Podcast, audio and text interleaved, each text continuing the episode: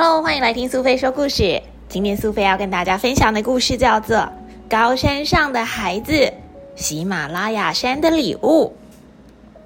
石川直树著，林木阳绘，谢依林译，小麦田出版。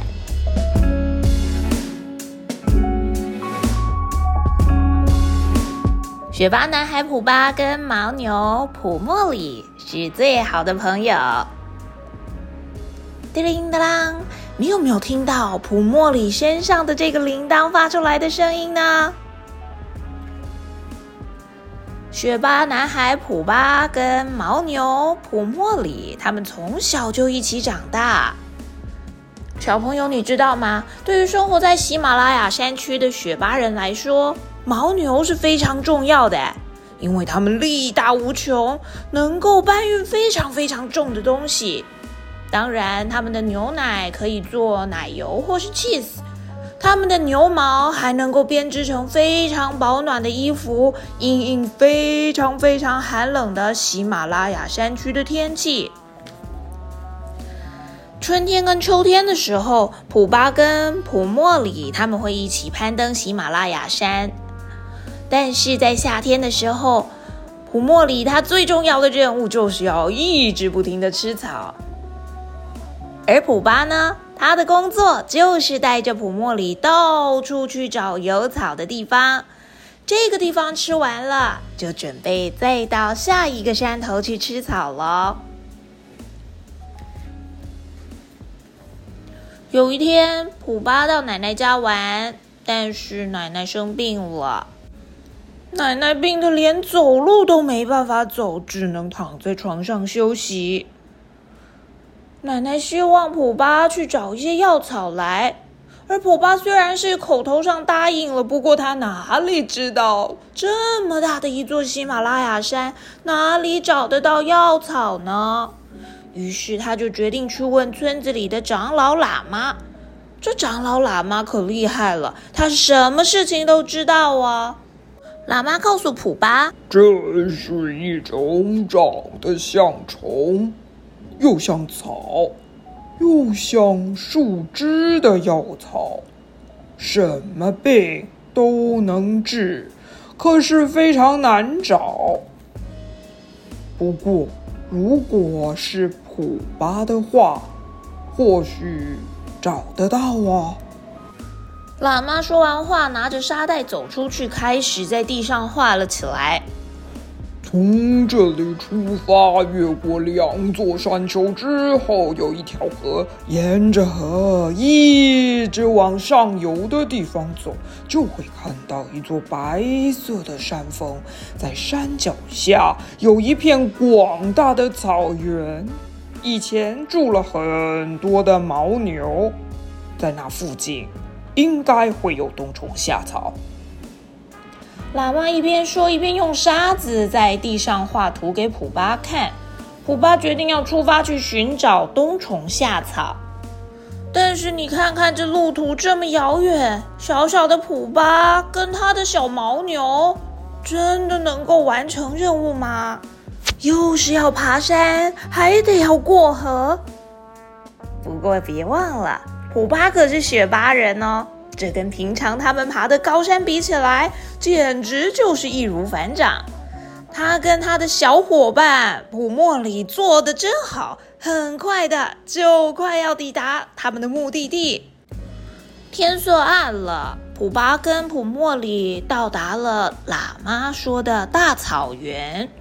不过这么黑，一只牦牛都没看到哎。于是他们决定在一个看起来像小山丘的地方搭帐篷过夜。隔天早上起来，啊，怎么有一只这么大的牦牛啊？就算是常常看到牦牛的雪巴人，都没看过这么大的一只牦牛。瞧瞧瞧瞧，它比普莫里可大上了好几倍呀！但这只牦牛很友善。他就像是在镜里一样，往下探头看着普巴跟普莫里。普莫里走到大牦牛身边，开始跟他一起玩了起来。说着说着，竟然跟大牦牛就这么走掉了，就留下了普巴自己一个人在找冬虫夏草。东找找，西找找，找遍了所有的草丛，也找了虫子可能出现的地方，但就没有看到这长得像虫又像草还像树枝的东西。太阳慢慢下山了，就在这个时候，叮铃当，耶！这可不是普莫里回来了吗？他跟大牦牛玩的浑身都是泥巴。嘴巴上面还咬着一种没看过的植物，原来这就是传说中的冬虫夏草。普莫里跟大牦牛努力了一整天，都在找要给奶奶的冬虫夏草呢。傍晚时刻，天空染成了一片金黄色。但天马上就要黑了，得赶快回家才行。能遇到你真的是太开心了，大牦牛，我一定会再来玩。普巴这么跟大牦牛说着，而大牦牛看起来也很开心的样子哟。普巴跟普莫里担心生病的奶奶，于是就在黢黑的山路里面赶路回家。满天星斗，没有光害更能看得一览无遗。夜深了的喜马拉雅山真是美，但是普莫里还有普巴并没有停歇，他们赶着回家要给奶奶把冬虫夏草煎煮成茶汤。奶奶喝了茶汤之后，普巴去找了长老喇嘛，告诉喇嘛真的找到冬虫夏草，而且还有一只超级大的牦牛。没想到喇嘛告诉普巴，那一定是山神变成的大牦牛，它不仅会守护冬虫夏草，也会守护村庄，守护每一个人。吃了冬虫夏草的奶奶很快的就康复了，而普莫里跟普巴当然是最大的功臣了。大牦牛今天也在那片大草原上往村庄的方向看着吧。普巴跟普莫里下次一定还会再去找他一起玩。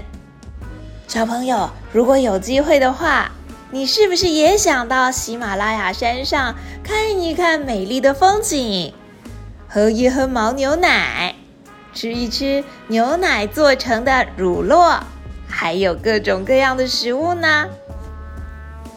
如果你到喜马拉雅山，说不定也能够找到冬虫夏草，又或者你也会看到山神变成的大牦牛呢？